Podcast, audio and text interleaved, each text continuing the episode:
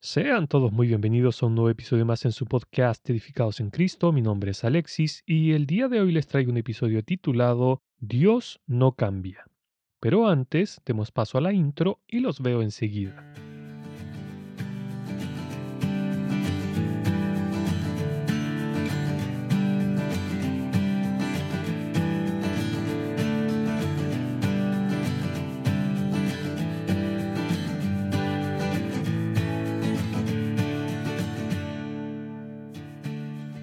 Cuando Dios habló con Moisés desde la zarza que ardía, pero que no se consumía en el monte de Horeb, éste le preguntó cuál era su nombre para darlo a conocer a los ancianos del pueblo de Israel que estaban esclavizados en Egipto, a lo cual Dios le respondió, Yo soy el que soy, y añadió, Así dirás a los hijos de Israel, Yo soy me ha enviado a vosotros. Éxodo capítulo 3 versículo 14, leí la versión de la Biblia de las Américas. A decir verdad, si nos fijamos bien, Dios no le dio un nombre a Moisés, sino que le dijo, yo soy el que soy. De haberle dicho un nombre, le habría dicho, mi nombre es, o me llamaréis de tal modo. Pero lo que vemos acá es a Dios comunicándole a Moisés, y por extensión a nosotros, en palabras que como seres humanos pudiéramos entender, cuál es su naturaleza, es decir, lo que lo caracteriza. Lo que quiero decir es que Dios solo nos mostró lo que Él quiso revelar de sí mismo, porque todo lo que sabemos de Él es solo lo que Él ha querido mostrarnos.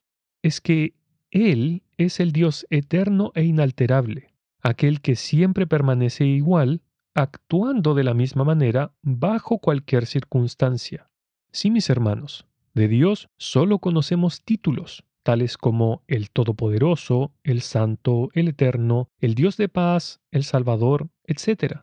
Nosotros no conocemos verdaderamente su nombre, pues nos es incomprensible. Permítanme poner un ejemplo. Cuando el ángel de Jehová anunció el nacimiento de Sansón, la palabra de Dios nos dice lo siguiente. Y Manoah dijo al ángel del Señor, ¿Cuál es tu nombre para que cuando se cumplan tus palabras te honremos? Y el ángel del Señor le respondió, ¿Por qué preguntas mi nombre viendo que es maravilloso? Jueces capítulo 13 versículos 17 y 18 leí la versión de la Biblia de las Américas. En la Reina Valera del 60 dice, ¿por qué me preguntas por mi nombre que es admirable? Bueno, esta palabra que en el original hebreo es pelí, es un adjetivo que significa maravilloso e incomprensible.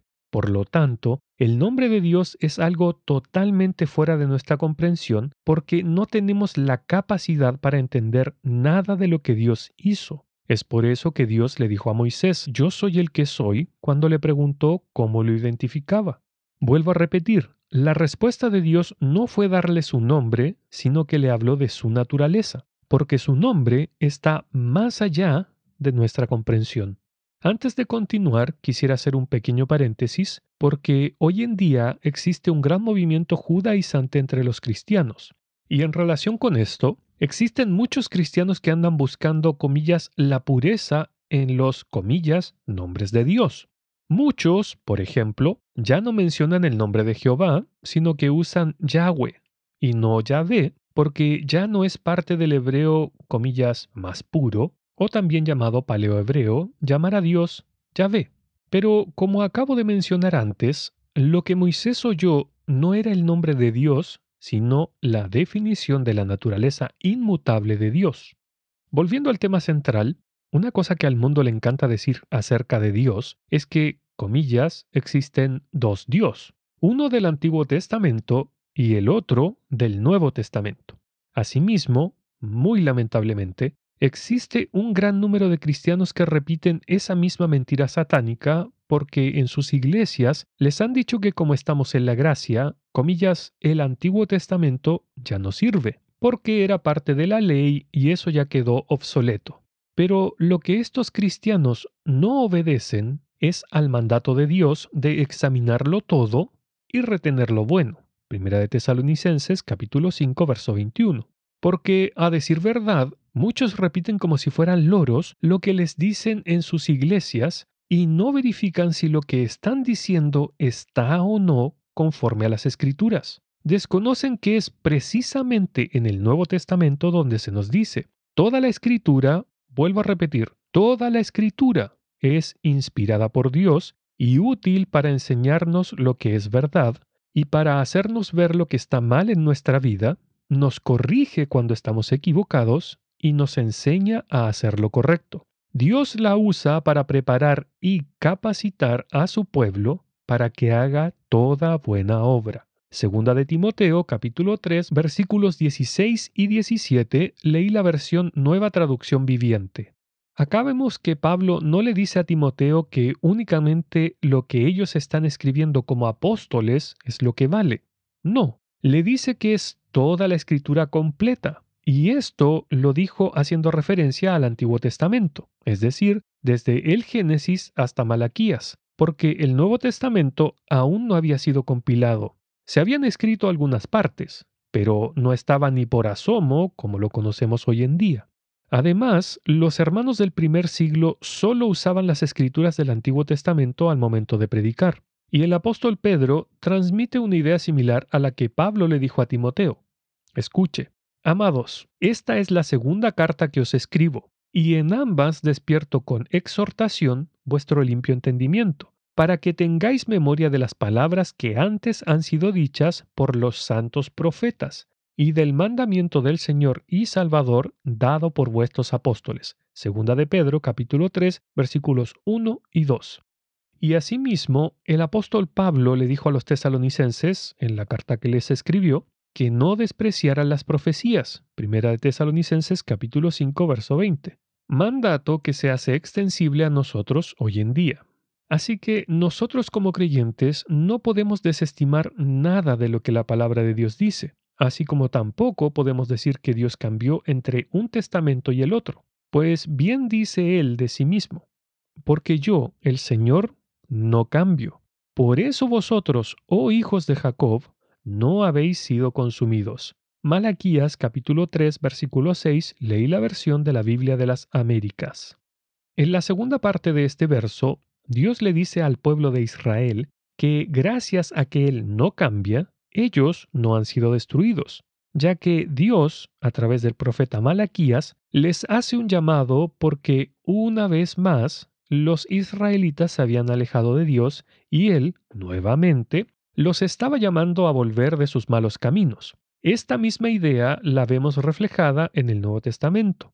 Escuche, si fuéramos infieles, Él permanece fiel él no puede negarse a sí mismo. Segunda de Timoteo capítulo 2 versículo 13. Claro, muchos presentan este versículo casi como un justificativo para pecar, porque Dios permanece fiel. Pero es todo lo contrario.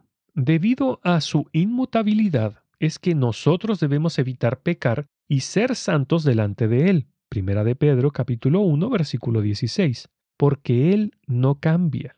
Y en estos días existe una doctrina muy masificada entre el cristianismo a nivel mundial y que se llama el dispensacionalismo, el cual, si bien dice que Dios no cambia, no obstante refiere que Dios actuó y actúa diferente a través de la historia de la humanidad. Estos cristianos dicen que Dios no cambia en cuanto a su carácter, pero debido a su soberanía, actúa de una forma hoy y de otra mañana.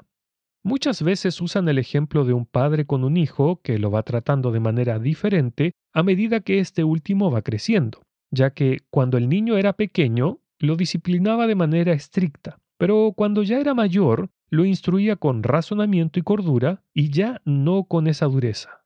Claro, a muchos les hace sentido porque si tomamos este ejemplo del niño pequeño disciplinado duramente por su padre, casi que suena como la visión mundana de la relación de Dios con el pueblo de Israel y a la dureza de la ley versus la suavidad de la gracia, que podríamos decir que es como el trato con el hijo ya más crecido.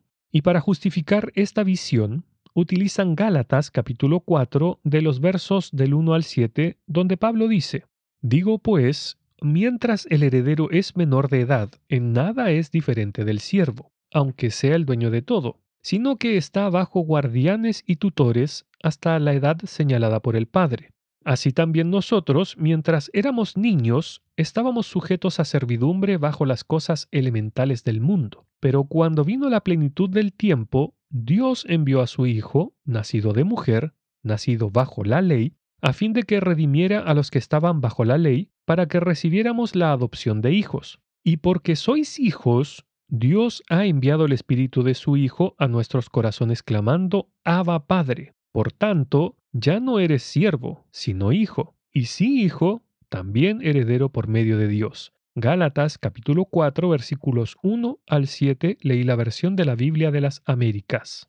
Si nos damos cuenta, este pasaje está hablando de nuestra adopción como hijos y cómo el Señor nos libertó de la ley. Por lo tanto, pensar que Dios cambia en actuar basados en estos versículos es un completo error, porque implicaría, primero, que Dios de algún modo cambia, negando así su propia naturaleza inalterable. Y como leí en el versículo de 1 de Timoteo capítulo 2, Dios no puede negarse a sí mismo. Además, que usar el pasaje antes leído para justificar los cambios de Dios sería descontextualizar el mismo. Nosotros tenemos que entender que Dios jamás ha cambiado, ni nunca lo hará. Lo que Él ha hecho a lo largo de la historia de la humanidad es ir dándonos una revelación progresiva de sus designios y de sus planes, pero Él ha actuado siempre de la misma manera. Por ejemplo, cuando Adán y Eva pecaron, Dios no los trató diferente a como nos trata a nosotros hoy en día. Los castigó por sus pecados y los expulsó de su presencia en Edén. Sin embargo, les mostró su gracia, su amor y su perdón. ¿En qué difiere esto con el trato que recibimos de Dios hoy en día? En nada. Pues a lo largo de todas las escrituras, Dios ha actuado de la misma manera una y otra vez. Pongo otro ejemplo. En el pasado, Dios demandaba la sangre de una víctima inocente para la remisión de pecados, dice su palabra, y según la ley casi todo es purificado con sangre, y sin derramamiento de sangre no hay perdón. Hebreos capítulo 9, versículo 22, leí la versión de la Biblia de las Américas. Vuelvo a preguntar, ¿Cuál es la diferencia hoy en día? Ninguna, pues tuvo que venir Cristo y ofrecerse como un cordero sin mancha y sin contaminación, primera de Pedro capítulo 1 verso 19, para poder quitar de en medio el pecado. Hebreos capítulo 9 versículo 26, cumpliendo así el requerimiento de Dios de la sangre de un ser inocente para quitar los pecados. Y como dije antes, lo que Dios hizo y aún hace es una revelación progresiva. Con relación a esto que acabo de decir, Dios, en su actuar sin cambios, trabaja en cada creyente, ya que cada uno de nosotros, a medida que va avanzando en su carrera espiritual, va recibiendo una revelación progresiva de Dios y de su palabra. Aunque a Dios no le costaría nada perfeccionarnos completamente en el mismo momento en que nos convertimos. No obstante, como Él no cambia, nos da este crecimiento y revelación progresiva a medida que vamos creciendo en la gracia y en el conocimiento de Él. Sin embargo, este conocimiento no estará completo hasta que Cristo se manifieste nuevamente. Primera de Corintios capítulo 13 versículo 12. Y si nos fijamos bien, esto es tal como la primera vez que vino el Señor a la tierra, ya que todo el Antiguo Testamento fue una revelación progresiva, pero incompleta del Señor Jesús, pues esa revelación recién se consumó cuando el Hijo de Dios se hizo hombre, murió, resucitó al tercer día y ascendió a los cielos. ¿Alcanzamos a ver el patrón? Dios actúa siempre igual. Por tanto, podemos trazar una línea en las escrituras en donde vemos cómo hace lo mismo una y otra vez. Si, por ejemplo, tomamos la misericordia de Dios, Vemos como una y otra vez le mostraba misericordia a su pueblo al enviar profeta tras profeta para advertirles que se volvieran de sus malos caminos, misma misericordia que mostraba cuando se arrepentían y obedecían a su voz. El Antiguo Testamento está lleno de estos ejemplos, pero este atributo divino lo podemos ver tanto en el Antiguo como en el Nuevo Testamento. Escuche, pero en tu gran misericordia no los destruiste por completo ni los abandonaste para siempre. ¡Qué Dios tan bondadoso y misericordioso eres tú! Nehemías capítulo 9 versículo 31 leí la nueva traducción viviente. Y en el Nuevo Testamento dice, Mirad que tenemos por bienaventurados a los que sufrieron. Habéis oído de la paciencia de Job y habéis visto el resultado del proceder del Señor, que el Señor es muy compasivo y misericordioso. Santiago capítulo 5 versículo 11, leí la versión de la Biblia de las Américas. Un claro ejemplo de la misericordia de Dios que podemos encontrar en el Antiguo Testamento es cuando Dios mandó al profeta Elías a decirle a Acab que toda su casa sería destruida por el mal que él había hecho contra Dios. Escuche, ciertamente no hubo ninguno como Acab que se vendiera para hacer lo malo ante los ojos del Señor, porque Jezabel su mujer lo había incitado. Su conducta fue abominable, pues fue tras los ídolos conforme a todo lo que habían hecho los amorreos, a los que el Señor había echado delante de los hijos de Israel. Y sucedió que cuando Acab oyó estas palabras, rasgó sus vestidos, puso silicio sobre sus carnes y ayunó. Se acostó con el silicio y andaba abatido. Entonces la palabra del Señor vino a Elías Tisbita diciendo, ¿Ves cómo Acab se ha humillado delante de mí? porque se ha humillado delante de mí, no traeré el mal en sus días, pero en los días de su hijo traeré el mal sobre su casa. Primera de Reyes, capítulo 21, versículos 25 al 29, leí la versión de la Biblia de las Américas. Dios dice que Acab era el peor de todos, pero aún así le mostró misericordia al no ejecutar el mal que había prometido. Y hablando de la misericordia, el mismo Señor Jesús nos mandó a ser misericordiosos porque Dios Padre lo es. Escuche, sed pues misericordiosos como también vuestro Padre es misericordioso. Lucas capítulo 6 versículo 36. Podemos ver que no hay tal cosa como un Dios que cambia, o como dice el mundo, un Dios del Antiguo Testamento y uno del Nuevo. En esta misma línea, por ejemplo, el mundo habla de que el Dios del Antiguo Testamento era un Dios castigador, perpetuamente enfadado con sus criaturas, mientras que el del Nuevo Testamento es uno perdonador, lleno de amor y misericordia. Pero, ¿qué dicen las Escrituras? Porque tú, Señor, eres bueno y perdonador, y grande en misericordia para con todos los que te invocan. Salmos capítulo 86, verso 5. Quienes dicen este tipo de cosas claramente no conocen a Dios, pues obviamente desconocen las escrituras. Además, ellos hablan del, comillas, Dios del Nuevo Testamento, como si fuese una especie de abuelito consentidor que perdona todo porque es puro amor. Pero lo que ellos no saben es que el Dios del Nuevo Testamento sí castiga el pecado. Escuche. El Señor, entonces, sabe rescatar de tentación a los piadosos y reservar a los injustos bajo castigo para el día del juicio especialmente a los que andan tras la carne en sus deseos corrompidos y desprecian la autoridad. Segunda de Pedro capítulo 2 versículos 9 y 10, leí la versión de la Biblia de las Américas. Mis hermanos, no hay tal cosa como que Dios cambia. Como ya he dicho, Él se mantiene siempre igual, sin modificación alguna. Acá les doy otro ejemplo. En el Nuevo Testamento dice, todo lo que es bueno y perfecto desciende a nosotros de parte de Dios nuestro Padre, quien creó todas las luces de los cielos. Él nunca cambia ni varía como una sombra en movimiento. Santiago capítulo 1 versículo 17 leí la nueva traducción viviente. Mientras que en el Antiguo Testamento dice, ellos perecerán, pero tú permaneces, y todos ellos como una vestidura se desgastarán, como vestidos los mudarás y serán cambiados, pero tú eres el mismo, y tus años no tendrán fin. Salmos capítulo 102 versículos 26 y 27 leí la versión de la Biblia de las Américas. Así que me gustaría que viéramos algunos otros ejemplos más en las Escrituras de que Dios es el mismo, tanto en el Antiguo Testamento como en el Nuevo. Dice así, número 1. Dios no desea que ningún ser humano muera. Antiguo Testamento.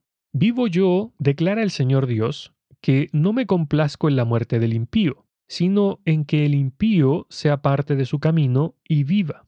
Volveos, volveos de vuestros malos caminos.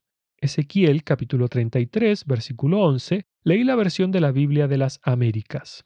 Nuevo Testamento. No es que Dios sea lento para cumplir su promesa, como algunos piensan.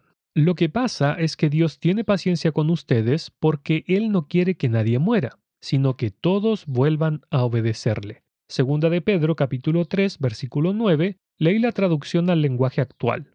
Número 2. Dios es justo. Antiguo Testamento. Pues el Señor es justo. Él ama la justicia. Los rectos contemplarán su rostro. Salmos capítulo 11 versículo 7 leí la versión de la Biblia de las Américas. Nuevo Testamento. Si sabéis que Él es justo, sabed también que todo el que hace justicia es nacido de Él. Primera de Juan capítulo 2 versículo 29. Número 3. Dios nos paga según nuestras obras. Antiguo Testamento. Y tuya, oh Señor, es la misericordia, porque tú pagas a cada uno conforme a su obra. Salmos capítulo 62 versículo 12. Nuevo Testamento. Porque el Hijo del Hombre vendrá en la gloria de su Padre con sus ángeles, y entonces pagará a cada uno conforme a sus obras. Mateo capítulo 16 versículo 27.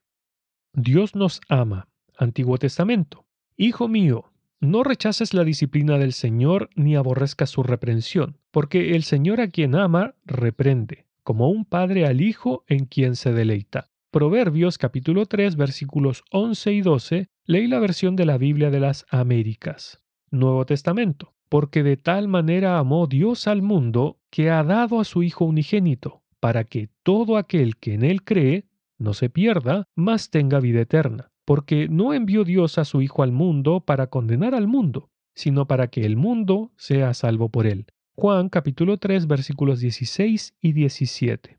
Como hemos visto, Dios no cambia, no solo en su modo de ser, sino tampoco lo hace en su modo de actuar. Así que dejemos de pensar que Dios de alguna forma varía. Y ya para terminar, quiero agregar una sola cosa más. El hecho de que Dios no cambia es muy importante cuando estudiamos las escrituras, pues es necesario que siempre tengamos presente esta verdad al momento de interpretarlas, ya que, de otra forma, llegaremos a conclusiones erradas, pues es así como han nacido muchas doctrinas falsas a lo largo del tiempo. Que el Señor les bendiga. Para más episodios del podcast, visite el sitio web www.edificadosencristo.net, en donde además podrá encontrar devocionales diarios para su edificación. Este podcast también está disponible en otras plataformas tales como Spotify, Apple Podcast, TuneIn, Stitcher y muchas otras. Si desea ponerse en contacto conmigo, lo puede hacer a través del sitio web www.edificadosencristo.net o escribiendo directamente al correo edificadosencristo.net@gmail.com.